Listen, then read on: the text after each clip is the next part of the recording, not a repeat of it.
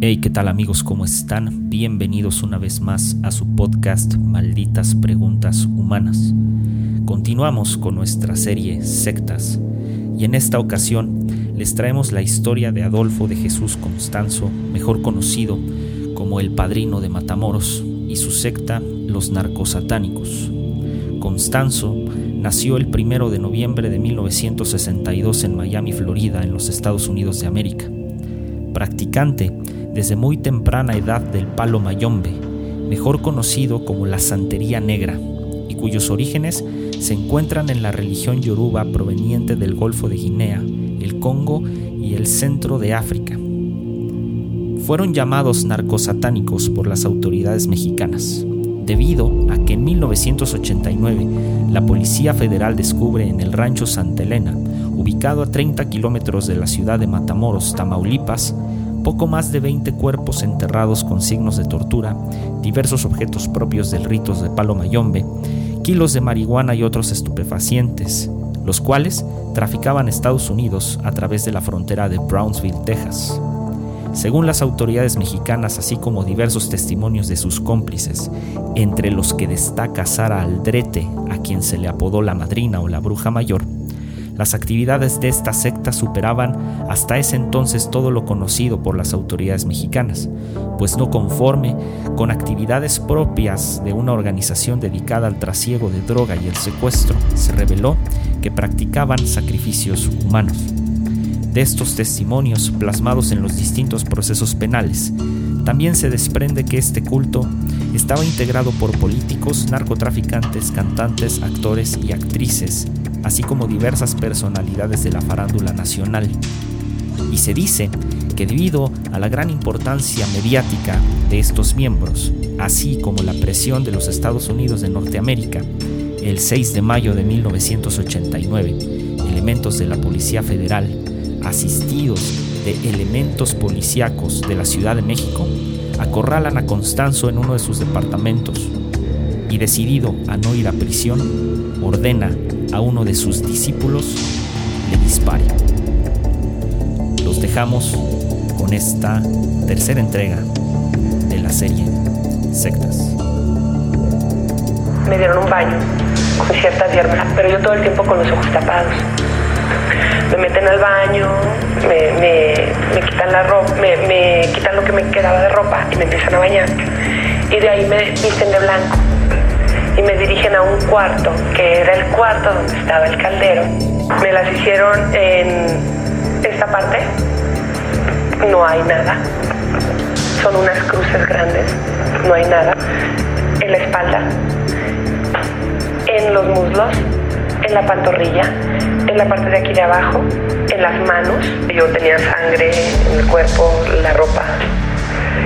Y la recogió con el cuchillo y la puso en el, caldero y desde entonces pertenecía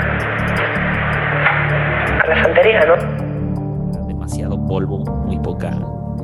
Demasiado polvo, muy poca hierba y eso en otro contexto podría sonar muy feo. Muy feo. Muy feo. Hablando de hierba, ¿es verdad que, allá en México fuman, fuman porro como si fuera mate? que todos fuman porro allá. En Sinaloa sí. en Sinaloa sí. Acá, en México no nada más lo fumamos, no lo comemos en gomitas, en chocolate, en paletas, o sea. Ay, Dios. Sí, be ready porque la despenalización de la marihuana va a estar ser un negociazo. No, ya. Pues claro, hay, ah, pues ya habíamos hablado. ya habíamos hablado de eso, no hay que perdernos ahí, sí, ¿no? ¿Quién crees que te va a echar del bote? Claro, número. El, jueves estaba hablando con un amigo que es químico, bioquímico, y tiene una especialidad en alimentos. A la bestia. Pues mira, ahí mero, es lo que ocupamos. Es, sí, no manches, viene, viene, viene durísimo. Y ya. Sí, no, eh, eh, en la, Ciudad de México ya hay lugares legales donde puedes comprar. En Monterrey también ya hay. En Monterrey hay tres ya, y hay tres establecimientos que apenas están empezando con sacar dulces y no me acuerdo más. Pero sí, ya. Ah. Así que, Santi, así que Santi, cuando quieras, nos mandamos. Bienvenido a México. Bienvenido a México. Me voy ah, Escorpiones, gomitas con THC y buen mezcal. De polvos no hablamos porque. No, ese sí no. ese, sí no, todavía ese, no. lleva a filosofar. Sí, no. Así que Sí, sí. Ni los ácidos ni nada. No. Ah, Dios. Qué, qué belleza. Otro episodio hablamos solo de drogas.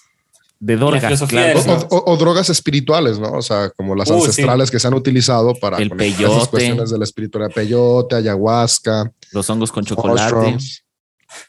O sea, es, es interesante porque, bueno, no, ya, ya luego vamos a hablar de cosas que en el caso. Iba a ponerme a decir, a decir cosas David que- ya, David ya iba a contar de dónde salen sus predicaciones. Claro que sí, como Este- Su inspiración. su inspiración. Pues escuchen ese podcast. Ese podcast está inspirado con otra cosa. con otra cosa. Pero eh, eh, lo, chistoso acá es que no me gusta a mí. ¿Cómo? O sea, la weed no me gusta. ¿No te gusta? Bueno, buen, buen punto, No. porque hay, hay, un, hay un buen lema ahí en Scarface. Si alguien no ha visto la película, por favor, véala. En Scarface, donde dice no consumas lo que tú produces. Eso está muy bien, David. Me, me Sí. encanta eso. Esa filosofía muy bien ahí. Así es. Él vende nomás. Claro, por eso Scarface se vuelve loco. Sí. Literal. Este, ay, Dios mío. Eh, ¿Qué onda? ¿Le damos? Pues vamos Vámonos, pues, vámonos recio. a la Eh, ganga. a la ganga. Queridos amigos, ¿cómo están? Muy buenos días, muy buenas tardes, muy buenas noches. Quien nos está escuchando, bienvenidos a este podcast que los hace reír, llorar, traumarse y en especial con sectas, tal vez unirse a una, si así lo consideran. Y querido Santi, ¿cómo estás, querido amigo? Ay, ¿cómo va, compa? Acá con el mate, eh, bueno, hoy tenemos un invitadazo Claro que sí. que ya ha preparado la munganga para este episodio. el querido David López de Místico y Práctico dice así, añejado en barricas y otras hierbas. David, ¿cómo estás? Muy bien, muy bien. Contento de estar acá con ustedes. Un, un honor estar en las malditas preguntas humanas, que es parte de mi día a día. Esas preguntas que no te dejan en paz. Esas- claro, con las que uno no duerme. Dios mío. Exactamente. Ah, querido David, qué bueno que estés por acá. Este, y pues nada, bienvenido a esta secta que se llama Malditas Preguntas Humanas. Eh, y queridos amigos, el día de hoy, este, después de que David se comió no sé cuántos escorpiones y se le adormeció la garganta el día de ayer, Doce. dos escorpiones, Apostólicamente. apostólicamente, claro que sí. Este, y hoy vamos a hablar de, híjole, yo creo que es una de las mayores, no sé si mayores, pero de las más grandes atrocidades en México durante los años 80. Hoy vamos a hablar de el poder de un gran personaje en la historia criminal que es Adolfo de Jesús o Adolfo Constanzo, como otros le conocen, y los narcosatánicos. Así que para empezar, mi querido Santi, cuéntanos un poquito sobre este personaje y nos vamos adentrando en, di- en diversos agujeros de conejo. Dale, dale. Arrancamos, como siempre, desde el principio. Este Adolfo de Jesús, vale aclarar, ¿no? Justo de Así Jesús es. le pusieron, pero bueno. Así es. Es, eh, nació en, Estados Unidos, en realidad en Miami, pero sus padres eran refugiados cubanos, se cree. En 1962 nació. Hace poquito había sido la revolución cubana y se ve que se tuvieron que ir por alguna razón. Y su mamá eh, tenía 15 años cuando nació, o sea que creció desde, lo tuvo de muy, muy joven, muy chica. Después tuvo otros tres hijos. Y con el tiempo se fue para Puerto Rico, anduvo por varios lugares hasta que su esposo eh, murió. Después ella rápidamente se casó con otro hombre que eh, se ve que estaba metido también en esto de la, de la santería y por ahí va la cosa. No era tan turbio como lo que iba a pasar después, pero estaba metido ya en la santería. Y eh, Constanzo fue bautizado de chico como católico.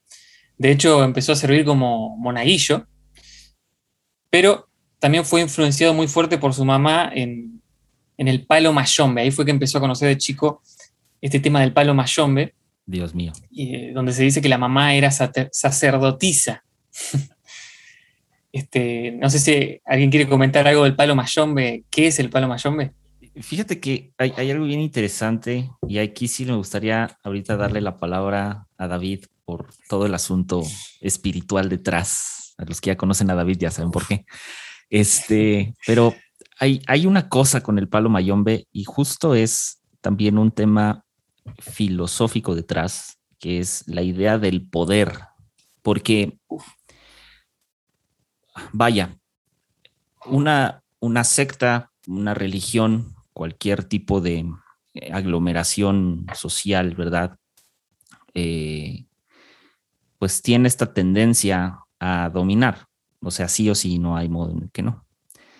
Otra de las cosas que me da mucho la atención ah, es que era todo un Florida Boy este personaje. Ahorita vamos a ver cómo, cómo hay ciertas características de él eh, bastante interesantes, pero em, ¿qué onda? O sea, justo esto, el poder. O sea, es que la idea en sí del poder y lo que tiene el palo mayombe, eh, y para los amigos que, que, nos, que no saben qué demonios es el palo mayombe, de entrada, hay una tendencia en América Latina de llamar satánico a todas las cosas que no propiamente son satánicas, ¿verdad? Que eso también es un, o sea, todo aquello que vaya en contra del cristianismo en su más extenso sentido, es satánico. O sea, si te pasó un gato negro debajo de ti, es satánico, quema el gato, porque, o sea, no, no es así. Entonces, para, para, que nos, para darnos una introducción acerca de la idea del poder, pero también acerca de la idea del palo mayombe, eh, querido David López, instruyenos, querido, como dijeran los eh, fieles a la religión del palo mayombe, nuestro tata, el querido David López, cuéntanos qué rayos es el palo mayombe. Sí, fíjate, eso que está súper interesante porque aunque ya estamos hablando de, de esta eh, organización eh, que, que fue conocida en México como narcosatánicos, pues tal como dijiste, ¿no? De satánicos, pues no tenían nada porque bueno, en el concepto de lo que es la religión satánica, ¿no? Porque ya, si aquí me pongo a hablar, pues para mí el satán no es un ente ni un ser, es cualquier cuestión que destruya. Entonces, pues en ese aspecto sí fue satánico, pero toda la gente que le puso eso no estaba pensando en ello.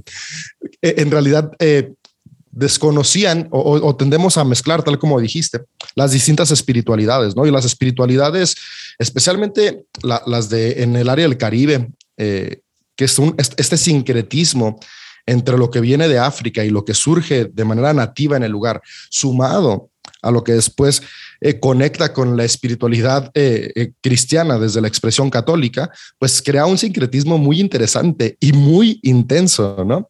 Entonces, el palo mayombe es como el hijo de la religión yoruba. La religión yoruba surge más o menos en la región de Nigeria, pues ya, es, es de las religiones ancestrales de, de, la región. Pero algo que tiene importante y por lo que es bueno conocer es, esta religión yoruba es que eh, los yorubas practicaban como uno de los principios espirituales más antiguos que se tienen registros de la humanidad. Los seres humanos comenzamos con esta espiritualidad que literalmente es espiritista, creer que todas las cosas a nuestro alrededor son espíritus, espíritus que conectan con nosotros y que hasta cierto punto le ayudaban al ser humano cuando era nómada, ¿no? A respetar eh, el bosque y saber que coexistíamos con el bosque, los ríos, los mares, los animales y, y era como una parte de todos somos parte de un mismo ecosistema y todos tenemos un mismo espíritu que compartimos.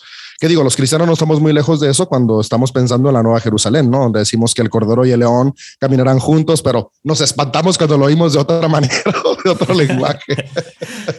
oh my God. Entonces, para, para ellos, desde, desde los análisis que, que se pueden tener de la evolución espiritual del ser humano, siempre los árboles jugaron una función muy importante. Y cuando yo estaba buscando por qué los árboles son una función importante, es porque los seres humanos tenemos una habilidad que se le llama el reflejo espejo, que es que nos, nos vemos en todo lo que nos rodea de una manera psicológica como una forma de defensa personal. Es decir, cuando estaban los seres humanos en la antigüedad caminando por el bosque y escuchaban algún ruido, para defenderse se imaginaban caras en los árboles y eso hacía que su cerebro se activara y su cerebro se ponía en alerta. Entonces, al empezar ellos a ver caras en los árboles, les empiezan a atribuir espíritus y de ahí sale la idea de, ok, el árbol tiene un espíritu. Y ahora, ¿por qué hablando de los árboles y los espíritus? Porque al final de cuentas, el palo mayombe, que surge de la religión yoruba, tiene una gran importancia en literalmente el palo. Tal cual. Eh, los palos de Tal los árboles. Y, y, y la razón por la que los palos de los árboles tienen una función importante es porque se cree que tienen espíritu, que, que, tienen estos espíritus que son importantes para poder conectar con su espiritualidad. Entonces, Palo Mayombe es una religión dualista. Vaya, qué sorpresa, ¿no? Siempre los seres humanos tenemos cosas dualistas. Siempre. denme una pausa porque aquí mi bebé ya se puso. no worries. Aquí. Acá, acá, seguimos, Manix, no te preocupes. Um, y efectivamente, amigos, el Palo Mayombe tiene esta, como decía David, esta dualidad. Ahora, eh, ubiquémonos en espacio-tiempo, pero también en circunstancias. Eh, lo, lo, que sucede con el palo mayombe es que básicamente es, eh, es una serie de rituales eh, que eh, empezaron a tomar auge en, en precisamente ya hablando en, en, el continente americano, en Cuba, eh, obviamente proveniente de todos los esclavos africanos de lo que es la región del Congo. Y hay algo bien interesante que es que eh, una de las características que tiene el palo mayombe es que todo lo que se, digamos que es crear de los de, de, la muerte y de o de los muertos y de y de ciertos palos de madera un ente vivo que se le conoce a esta cazuela, ¿verdad? Es una, una cazuela de hierro, o puede ser también de barro, pero se le conoce como el nganga. Ahí es donde empieza el rito del palo mayombe con el enganga. Y el enganga básicamente es, eh, está compuesto de diversas cosas. Ahorita vamos a hablar un poquito más acerca del rito, de lo que es el, el palo mayombe. Pero esta, esta religión eh, tiene como un eje central, o más bien esta creencia tiene como un eje central, el equilibrio entre el bien y el mal, o el poder sobre el equilibrio entre el bien y el mal. Y ahí, mi querido Santi, pregunta a filosofar. Ah, bueno. ¿Qué es el poder? Uf, justo estuve pensando en el poder desde, desde Foucault y todo este tema, ¿no? El poder sobre el cuerpo, el poder sobre el otro. Y no solo Foucault habló de esto, porque ya lo mencionamos en, dos episodios atrás con otro López, sino que hay varias personas, filósofos que pensaron en el poder. Porque cuando Nietzsche habla de voluntad de poder, dice que todos los seres humanos queremos llegar, eh, no solo, como decía Schopenhauer, a vivir. Schopenhauer hablaba de la voluntad de vivir. De, la vida, de desarrollar la vida. Y Nietzsche le dice, sí, está bien, todos queremos vivir, pero también queremos algo más, queremos dominar, queremos expandirnos, queremos conquistar a otro, eh, llevado a, a, a un estado que quiere engrandecerse o llevado a un individuo que quiere ejercer dominios sobre otros o una secta, ¿no? un líder que ejerce su poder sobre cuerpos, sobre personas, sobre vidas. Entonces, eh, Foucault lo que va a decir es que el poder no es algo que se posee, sino que es algo que se ejerce, es algo que se, eh, ¿cómo decirlo?, se aplica sobre otros. Y esto es lo que vamos a ver con, que va a pasar con Adolfo más adelante, cuando va desarrollando su vida, que va, su, él va ejerciendo el poder a pocas personas, pero a personas influyentes o personas que tenían cierto poder, y lo va haciendo estratégicamente. Eh, también lo va a hacer sobre personas más vulnerables, pero va a ejercer su poder sobre personas eh, que ya tienen un poder humano, algunos eh, personas de, de, de, guita, de dinero, otra persona que estaban en el ámbito del narcotráfico, y, y, lo va a hacer estratégicamente. Después cuando veamos también cómo fue su relación con Sara Alderete, la que sería la madrina, también lo hizo con una estrategia específica, con un rol específico. Que, eh, spoiler, bueno, no spoiler, pero um, conseguí, eh, bueno, para los que podescuchas que no están como muy enterados de esto, pero mi santa madre, este, ella es abogada, al igual que su servidor, pero ella tiene una eh, especialidad en Derecho Penal, una maestría en Derecho Penal y otra eh, en Derecho Penitenciario. Y eh, cuando estaba haciendo su tesis, en, no me acuerdo, en una de las dos maestrías, no me acuerdo cuál, seguramente la de Derecho Penitenciario, ella, entre sus múltiples entrevistas a distintas reclusas en el penal de Santa Marta, Acatitla, conocido como el reclusorio Oriente, una de sus entrevistas fue esta mujer, y tengo aquí algunos datos bastante raros, este, los cuales vamos a estar revelando. Hablando de Palo Mayombe, mi querido, y de la idea del poder, que me encanta esta, esta parte, cómo lo bajaste, porque Foucault creo que es el, el, el prócer, ¿verdad? De hablar acerca del poder, junto con Nietzsche un tanto, em, pero también eh, sobre ciertas ideas de Marx, en especial hablando del sujeto alienado, el sujeto susceptible de ser transformado, eh, de ser, em, digamos, manipulado bajo la coacción y la coerción a efecto de que eh, se haga la voluntad de aquel que tiene poder o del poderoso. Y me gusta porque hay, una, hay un concepto sobre la magia hablando de, de, la parte del palo mayombe, y es que una de las cosas que sostiene el palo mayombe es que la magia no es, no es una cosa solamente espiritual, sino que la magia es que las cosas o hacer que las cosas, que el espacio-tiempo, que las relaciones que tienes a tu alrededor operen siempre a tu favor. Entonces, básicamente es coaccionar y coercer al, ¿saben? O sea, manipular al, otro, ¿no? Y justo esta es la idea del poder. Ahora, la cosa es esta. El, hablando del poder, eh, Nietzsche por un lado sostiene que no hay hechos, sino solo interpretaciones. Pero entonces, ¿el poder es una interpretación o es un hecho?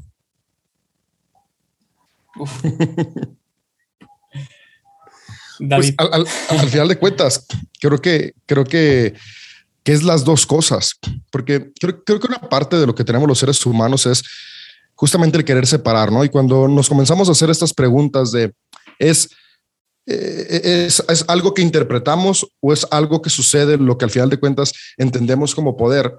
Creo que parte de esta lucha de quererlo separar es lo que después nos lleva a dejar que se apodere de nosotros, porque si lo llevo simplemente a, son las acciones, pero al final de cuentas mis paradigmas, que son mis percepciones, no las cambio, sin darme cuenta, sigo embriagándome de poder, que es una parte donde el ser humano muy fácilmente cae.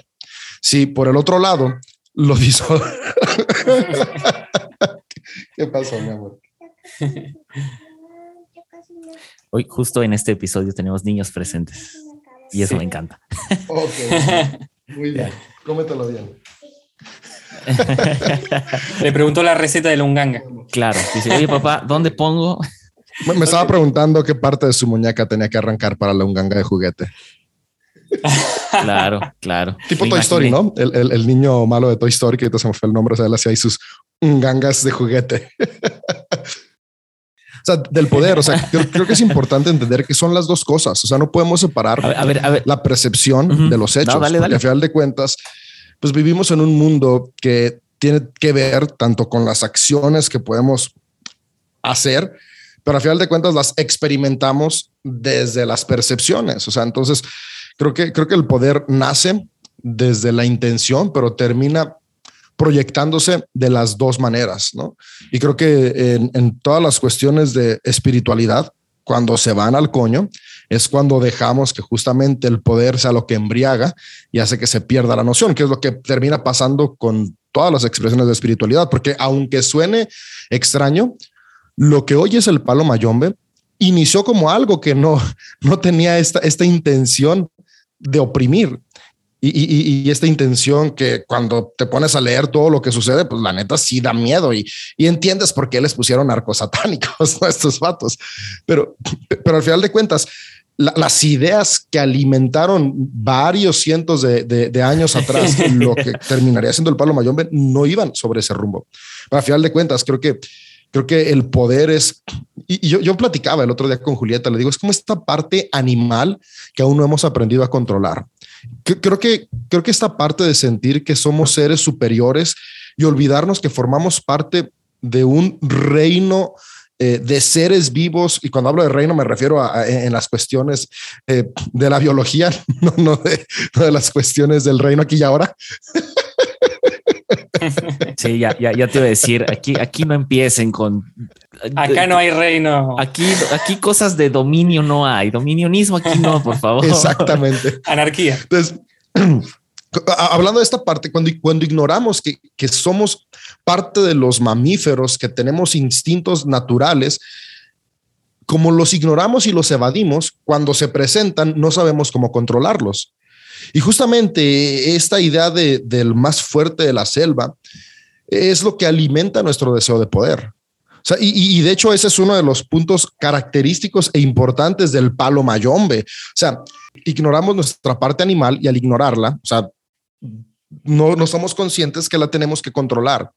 Entonces, los seres humanos, esta parte animal nos lleva a querer controlar a los demás y, aparte, tenemos este instinto de que una vez que controlas y sometes, sin darte cuenta, cuando sometes quitando la vida, se genera una, una, percepción de tengo poder, o sea, porque quitarle la vida a alguien es, es algo que, que, que te crea una sensación de superioridad ante todos los demás. Esto es parte de esta cuestión que les digo que ignoramos, que somos al, final de cuentas animales muy evolucionados, ¿no? O sea, al final de cuentas, ¿quién es, ¿quién es el rey en una manada de leones? Pues el león que mata. Eh, no nos vamos tan lejos, en una jauría de perros. O sea, yo crié perros, American Bully, mucho tiempo. O sea, el que domina es el perro que está dispuesto a matar a los que están a su alrededor. O sea, no los mataba porque yo llegaba y los separaba y era, a ver, vámonos a otro espacio del jardín de la casa y ahí lo que tú vas viendo. Pero, pero si tú los dejas en su ambiente natural, al final de cuentas, quienes van dominando y quienes van teniendo este poder control absoluto sobre los demás, son los que están dispuestos a matar. Y, por ejemplo, a mí me, ha tocado ver y me encanta ver documentales de, de, la naturaleza, del reino animal. Y es sorprendente cómo, cómo un, animal, llámese el que sea, eh, de, los que son eh, animales cazadores que, que, matan para sobrevivir, el animal que más matan es el que va teniendo más poder sobre la manada, pero cada vez que van matando, ah, especialmente cuando matan a rivales de su equipo, porque es muy diferente matar para comer que cuando matan para obtener poder, van teniendo una seguridad en sí mismos de controlar territorios cada vez más grandes. Entonces, a los seres humanos nos llega a pasar lo mismo. Por eso asesinos seriales se vuelven seriales, porque destapan esta cuestión que no sabemos controlar, que no sabemos de dónde viene, pero que suelta un montón de hormonas que te hacen sentir poderoso. Pero lo malo es que es un poder no encausado que termina destruyéndote. Y ahí es donde viene el problema del poder, como decías hace rato. Bueno, es, es una percepción, es un hecho. Es que al final de cuentas, si no entendemos a dónde nos va a llevar el poder, siempre termina destruyéndonos. Yo digo, el poder es una fuerza que si no tenemos la conciencia necesaria, va a terminar descarrilando a cualquier persona. Y es por eso que podemos ver políticos que comienzan con una muy buena intención, que una vez que ganan la elección, pues se les olvida la buena intención porque les llegó el poder, no lo pudieron controlar y el poder te lleva siempre a un mal final. Y que fue justamente lo mismo que le pasó a Adolfo y que, y que a mí me llama mucho la atención porque el inicio de Adolfo Constanzo fue muy parecido al inicio de muchas personas. O sea, su mamá diciéndole, tú eres mejor que los demás, tú eres especial. ¿Cuántas personas no, llegamos a crecer con e, llegamos a crecer con esa idea de nuestros papás de tú naciste con un llamado divino? Y, eso fue lo que le dijeron a Constanzo, básicamente. O sea, tú naciste con un y eso le empezó a generar todas estas disociaciones en su mente cognitiva, alimentando este poder animal que lo llevó a vivir de una manera descontrolada al punto que, o sea, nadie espera terminar su vida como la terminó este compa. Claro, claro. Hay, una. Cuando, cuando Marx cita eh, que el, opio, o sea, la religión, ¿verdad? que el opio adormece, que el opio es, es, este adormecedor social. Eh, hay una, digamos que no lo, no lo hace hablando eh, en la religión en el sentido de, digamos, de la devoción o de lo religioso, sino habla en, la religión en el sentido del poder que tiene la religión. Y, y justo esto, o sea, que pareciera ser que siempre que decimos esta frase apunta a, a, cualquiera de los tres monoteísmos predominantes, en especial el cristianismo, pero para mí apunta a la idea del Mesías o la idea, hay una idea constante del, mesiánica, y tú lo dijiste, eh, David, por ejemplo, en los políticos. O sea, los políticos tienen esta falsa idea de ser los mesías, los que van a revolucionar el país, los que van a causar la revolución. Incluso en distintos ámbitos eh, eh, está este discurso mesiánico de la promesa futura, ¿no? Pero, y esta, esta idea del, de este poder mesiánico, este adormecimiento o este poder adormecedor que tiene la idea de la revolución de la mente, de la revolución mesiánica, contra el poder de facto que tiene que ver ahora sí con, con los eh, ejes centrales del poder, que es la política, la sociedad, los medios de comunicación, etcétera, que son los poderes más fuertes, siempre la idea del Mesías, la idea de la revolución se queda en un estado de promesa y eso es adormecedor. O sea, el poder triunfa en, en, ante el estado de la promesa. Y es lo que sucede precisamente con, con, con Constanzo, o sea, sucede con Adolfo, eh, ante una promesa de mayor poder, ante una promesa de, de mayor influencia, se adormece y, adormece a la gente que está a su alrededor. O sea, el poder triunfa en ese estado de promesa, porque al final del día normaliza la espera, normaliza eh, el futuro siempre constantemente vemos a distintas religiones, distintas creencias hablar acerca del futuro, hablar acerca de tu vida va a ser mejor, tu vida va a ser esto. Si tú haces esto, vas a lograr esto otro. y sucede con el palo mayombe. El, palo mayombe apunta, apunta, o sea, hace acciones en el presente para apuntar a un mejor o peor, dependiendo de cómo se, se, construya, ¿verdad? El, el, la nganga. Eh, apunta hacia, hacia un futuro, hacia, hacia cambiar el futuro. Y esto produce una idea de constante resistencia, pero también produce esta embriaguez, este adormecimiento de poder. Y, por eso esta idea de Marx acerca del opio del pueblo como este poder adormecedor, justo es lo que pasa aquí. Entonces, si bien eh, el, poder es algo que se ejerce de manera cotidiana. O sea, tú lo dijiste, David, o sea, criando, por ejemplo, perros, o, en, la, desde lo animal hasta en lo social, digámoslo así, ¿no? Hasta la convivencia en sociedad, el poder se ejerce. El poder económico es algo real, nadie, o sea, nadie tiene lo que tiene de gratis, sino muchos les ha costado mucho trabajo, economía, eh, a guardar dinero, ahorrar, ahí hay un poder, el poder es económico, el poder es el poder político también. Y creo que una de las cosas hablando ya de, Adolfo de Jesús Constanzo, que sucede con él alrededor del poder, es precisamente esta, estas disociaciones, como decías David, creadas por un discurso que empodera, este discurso de tú eres alguien especial, tú eres alguien que va a transformar, estás destinado a hacer cosas grandes. Y la realidad es que la vida transcurre en lo ordinario, no transcurre en el hacer cosas grandes que hacer cosas grandes tal vez eh, pudiera ser, y dependiendo de cada quien que considera que son cosas grandes, porque a lo mejor cosas grandes puede ser tener una buena familia, tener una economía estable, y a lo mejor para otros hacer cosas grandes es viajar al espacio, no sé, eso ya va a depender de cada quien. Pero justo con, con, con Adolfo de Jesús Constanzo sucede esto, que él encuentra esta, este poder, esta sensación de grandeza a través de educarse, instruirse en las artes oscuras del palo, del palo mayombe. Ahora, el palo mayombe, su eje central, o más bien, no su eje central, sino es el eje central de lo que conocemos como la santería. O sea, tiene, y de hecho está catalogado como la, digamos, como la santería oscura. O sea, dentro de toda la, la, idea de, la, de todo el panteón, digámoslo así, de, de, la santería, de las religiones que vienen del Congo, del, de, África, em, el palo mayombe está catalogado como lo más oscuro que hay y de hecho lo más, eh, espiritualmente hablando, de lo más poderoso que hay por su representación entre el, o más bien su dominio sobre el bien y el mal.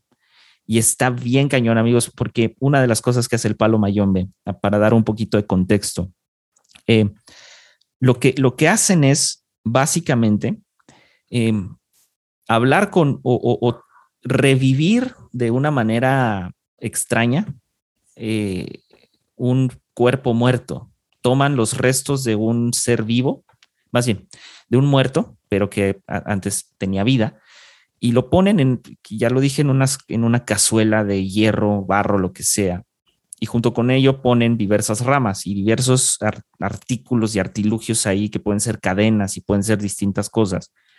Y lo que hacen es que em, los, los, estos, los santeros, los, eh, los próceres, digamos, los líderes de estas, de estas eh, creencias, hacen un pacto con este espíritu muerto y curiosamente esta cazuela de barro con palos, cadenas y algún resto, ¿verdad? Algún hueso triturado completo que normalmente es el cráneo y pueden ser diversos huesos, pero normalmente es el cráneo o el hueso de un dedo o etcétera. Pero eh, a eso le, de, alguna manera le, hacen un pacto y el pacto consiste en que durante el lo que resta de vida de, del, del, del, instructor, digamos así, de este santero, eh, lo va a alimentar y normalmente lo alimentan eh, con miel o con órganos de animales, en, eh, cabras, gallinas, etcétera. Ahí es donde ya empieza como un poquito a sonar medio satánico, yo lo sé.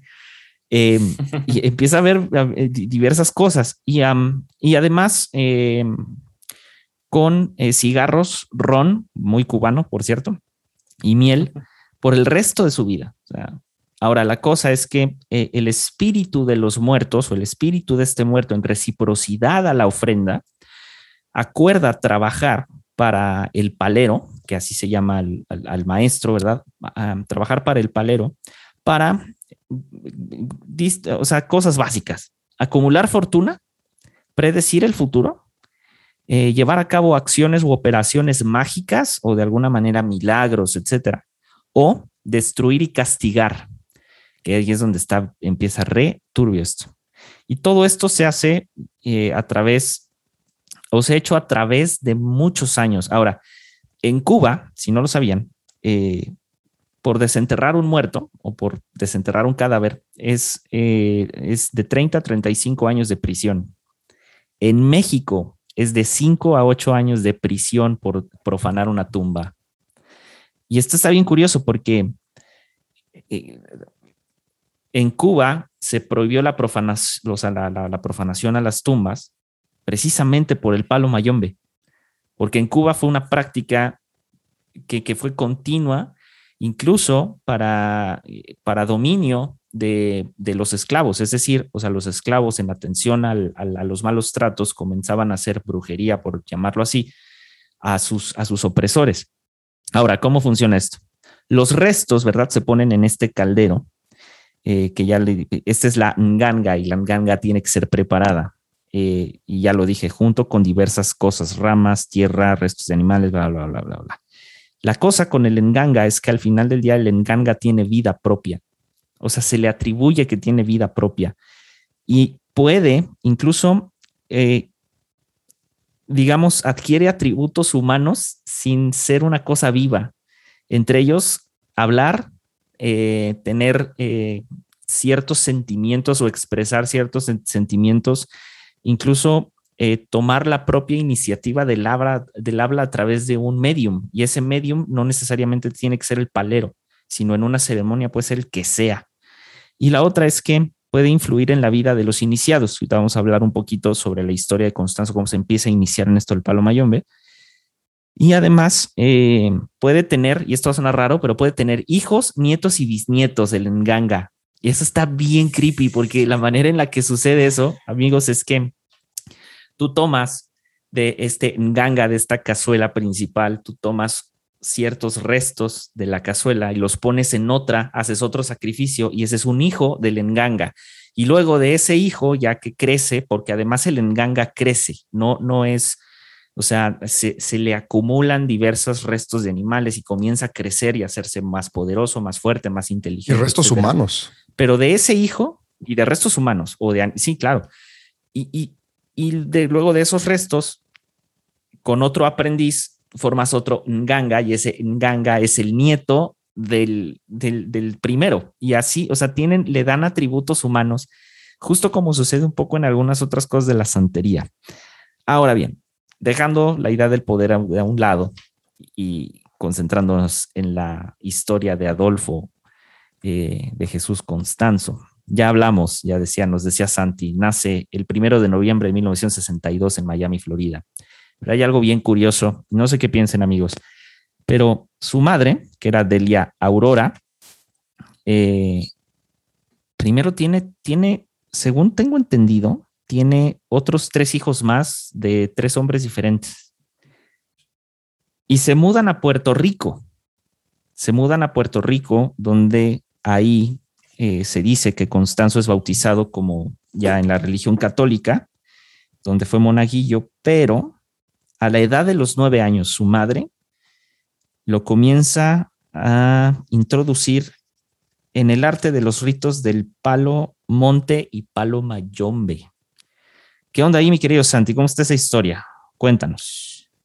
Sí, él, eh, como vos decías, anduvo por Puerto Rico. Después la familia vuelve a Miami.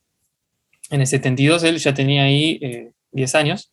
en, esa etapa, ¿no? 9, 10 años fue el que empezó con, con, con este tema del, palo, el palo mayombe. Eh, y justo en esa época fue también que murió su padre, su padre original. Que no hay muchos datos del padre, se ve que era medio abandónico, ¿no? Pero cuando su madre se volvió a casar, justamente el padrastro de él no solo estaba metido en el ocultismo y en varias prácticas ocultistas, sino también en el tráfico de drogas. Entonces entró de lleno a ese mundo ya de, pibe, de chiquito.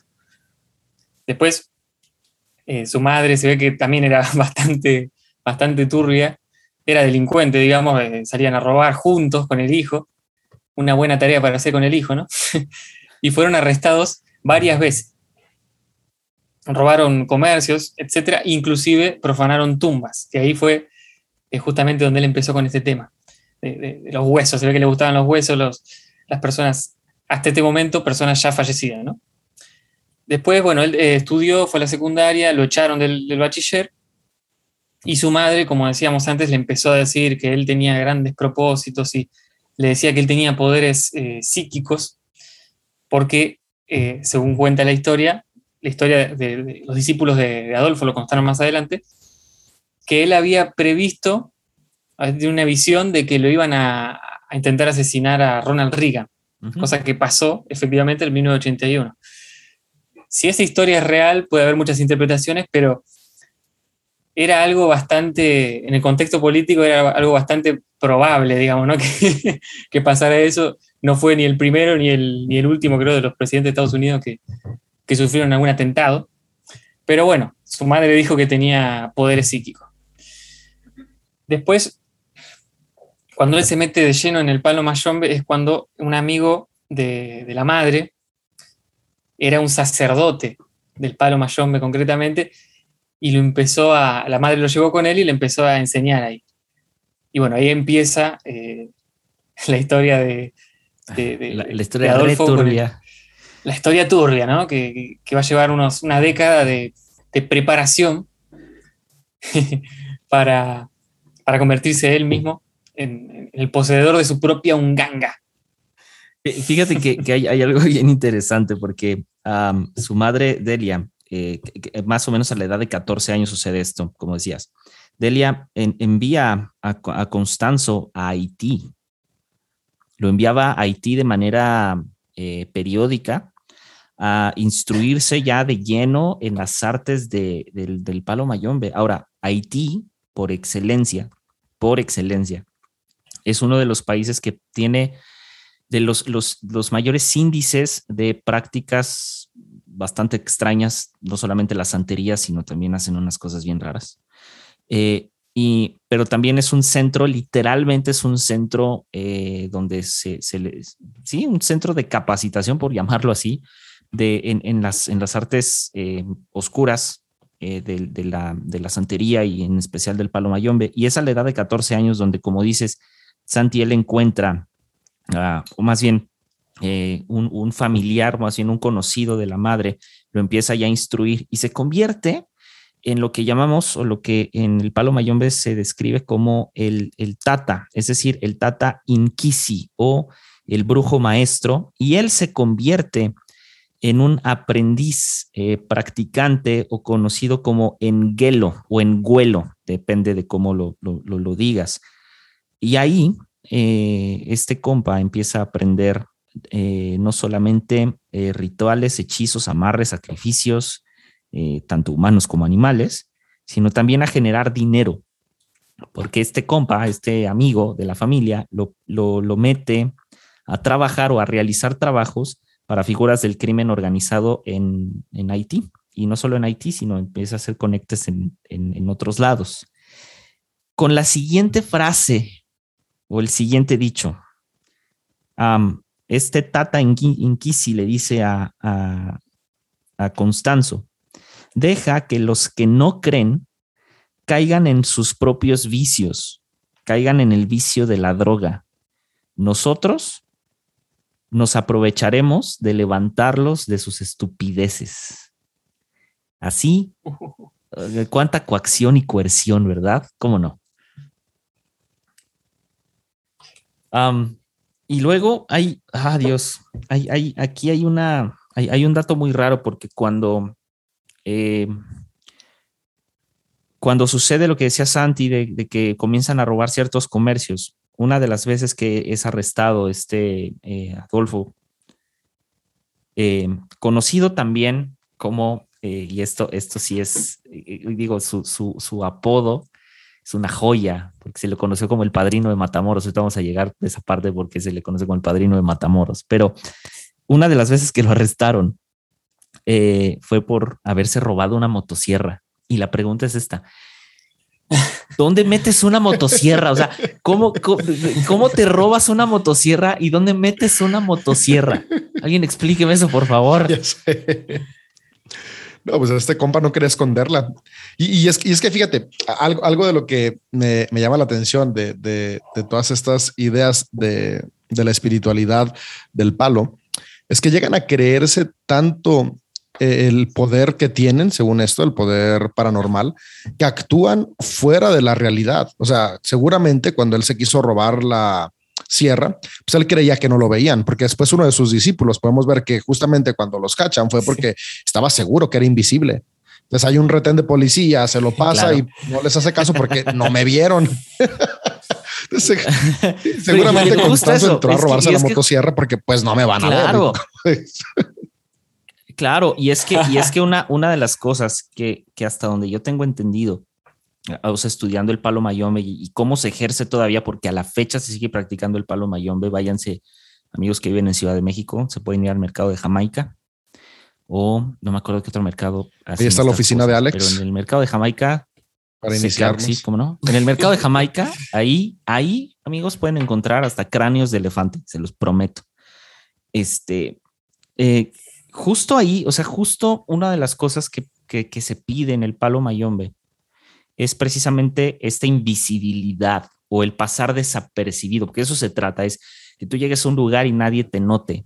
Ahora, como dice David, y como toda secta lo hace, eh, la influencia de la secta, el poder que tiene la secta con sus seguidores, es ese, que comienzan a eh, a salirse de la realidad. O sea, una, hay que entender que la, espiritualidad está conectada con el aquí y en el ahora. El problema es que eh, cuando suceden estas cosas y empiezan a haber resultados tangibles y palpables de la espiritualidad, como les dije hace rato.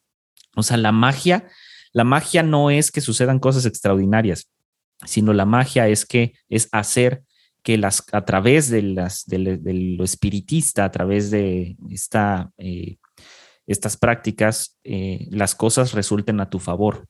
Y de eso consiste también el palo mayombe, que las cosas resulten a tu favor. Ahora aquí, imagínense a qué grado llega el, el eh, o sea, el adoctrinamiento de esta pseudo religión, o no es como llamarlo, que de pronto te digan, vato, tú puedes ser invisible, Tú métete a robar una motosierra, no hay bronca, no te van a ver. Mira, la motosierra es más chica que tú, evidentemente, pesa un friego, pero no te van a ver.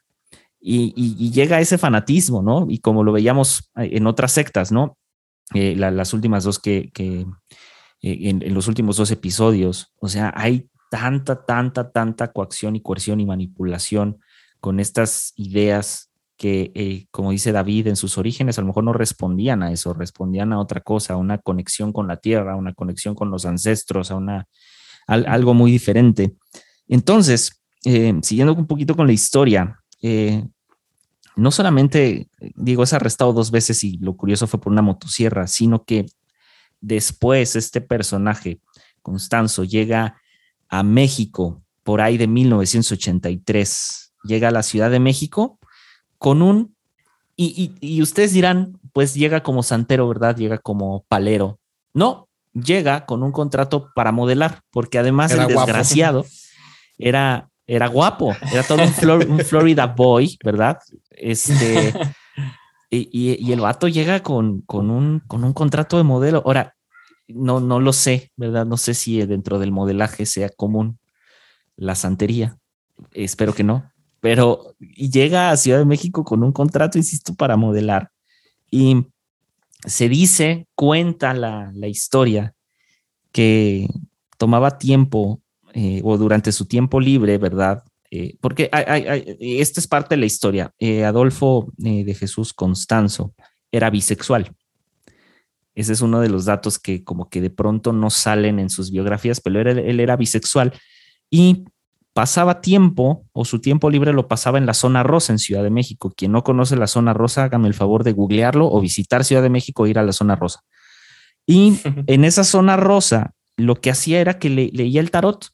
Ahora, no sé, querido David López, que nos puedas hablar acerca del tarot, si es que ¿Qué onda con el tarot? ¿Por qué? Porque hay una relación, no, sé si se relacionen, no sé. No, hay relación entre el tarot y el, y el palo mayombe, más allá de, de este mismo deseo que tiene el ser humano de evasión de responsabilidad. Yo siempre he dicho que, la, espiritualidad es una cuestión personal, pero la superstición que da origen a, estos rituales, sectas y religiones viene muy, muy de la mano de la evasión de responsabilidad del ser humano. O sea, en lugar de estar pensando ¿Qué voy a hacer yo hoy de manera proactiva para que me vaya bien? No, pues voy para que me echen la suerte o para que me digan qué va a pasar. Y es justamente de ahí donde se alimentan todas estas sectas, ¿no? De, este deseo del ser humano de que las cosas se den por sí solas, este pensamiento mágico que abunda en cualquier religión, o sea, desde tal vez la que tú que nos escuchas practicas y le pones atención, al final de cuentas, la intención detrás de siempre está que me vaya bien con el menor esfuerzo posible, ¿no? Eh, entonces, creo que Constanzo vio en el tarot, que es una práctica muy común, un, muy buen, una muy buena oportunidad para hacer negocio, ¿no? O sea, en, no solamente en la Ciudad de México, pero al menos en, el país es muy común que la gente quiera que le vayan a leer las cartas, justamente porque no quiere hacer mejor el trabajo de, ver su interior y ver qué está pasando. El tarot es muy interesante y algo que a mí me, me gusta de, las espiritualidades es que si, si, si tú te adentras a entender qué es lo que significa cada uno de los arcanos, que son las distintas cartas del tarot. Al final de cuentas, son los mismos estados de conciencia y potencial que tenemos los seres humanos. Entonces luego de repente te dicen, ay, mira, aquí está el bufón, entonces es el amor que va a fluir y todo, pero, pero no es porque salió el bufón, es porque es algo que ya tenemos dentro, o de repente, no sé, sale la papisa, que, que es esta fusión increíble entre, entre la vida y al final de cuentas también el poder femenino y te la presenta como de, mira, hoy, salió esto para que vayas empoderada. O sea, no es porque te salió la carta, es que dentro de nosotros ya está todo ese potencial pero como no nos la creemos porque no nos damos tiempo de trabajo interior, ocupamos pagarle a alguien porque nos diga estupidez y media que no está alineada a nuestra realidad, pero que al final de cuentas nos crea esta superstición, ¿no? Entonces comienza con el tarot generando un ambiente de superstición, porque luego, por ahí me dicen, ¿no? Yo a veces cuando hablo de esto me dicen, pero, pero ¿qué no te has dado cuenta que a veces sí pasa? O sea, lo que te dicen sí sucede. yo como de, pues claro, porque somos seres que tenemos energía, pero también nos programamos de una manera subconsciente para hacer que las cosas pasen. Entonces, claro, si a mí me van a decir, cuidado, porque hoy es un día de mala suerte y es posible que te atropellen, ando tan preocupado de que me puedan atropellar que no me fijo cuando cruzo la calle y me atropellan y después, ay, no, sí sabía lo que iba a pasar. No, no sabía lo que iba a pasar. O sea, al final de cuentas, al perder el control de nuestro estado presente y dárselo a la superstición, terminamos creando realidades en base a lo que se nos dice. Entonces, yo, yo, yo, algo que puedo ver muy presente aquí en la historia de, de Constanzo y en la historia de muchas cuestiones de espiritualidad es, es esta falta de conocimiento y voy a, utilizar la palabra del episodio, de poder que hay dentro de nosotros. Y poder me refiero no, a, no, no, al, no, al, poder de control, sino a la capacidad de crear y hacer que cada ser humano tiene. Yo lo que digo es, somos energía, porque a final de cuentas es lo que somos. Somos átomos, nosotros nos vemos aquí muy completos, pero si nos vamos con un microscopio y vamos viendo las capas más profundas de nuestro ser, al final de cuentas somos átomos. Y los átomos son una suma de energía positiva y negativa que está en un constante movimiento. Eso es lo que somos. Y la energía tiene el potencial de crear y crear y también destruir. Entonces, al final de cuentas, cuando vamos creyéndonos tanto estas prácticas, vamos al final de cuentas haciendo cosas que están dentro de nosotros, pero como dije hace un momento, descarriladas y desencausadas. Entonces yo creo que Constanzo comenzó con el tarot porque era algo que conocía, que sabía que iba a funcionar y que le iba a abrir la puerta para después poder introducir el palo. Porque al final de cuentas es más fácil comenzar a ganar adeptos leyendo las cartas que ni decirles desde el principio, ¿sabes qué? Pues tengo un Unganga donde tengo un cráneo humano y esta Unganga me hace los paros. E, e, es más difícil que la gente llegue, pero ¿qué tal que yo ya te leí las cartas del tarot cinco veces? Y de las cinco veces, una vez pegó, porque todo reloj descompuesto, al menos una vez en la vida, marca las 12. Entonces, tú ya me empiezas a tener cierta confianza y empiezas a venir y venir y venir. Ahora ya tienes dos años viniendo conmigo y en esos dos años han sucedido dos, tres cosas de lo que te he dicho en las cartas. Entonces ya me tienes confianza. Ahora sí yo ya te digo, ¿sabes qué? ¿Quieres algo mejor? Pues mira, tengo esta otra opción. Entonces yo creo que sí va con toda esta intención, ¿no? De cómo poder comenzar suavecito, ven tal como eres para después dejártela caer.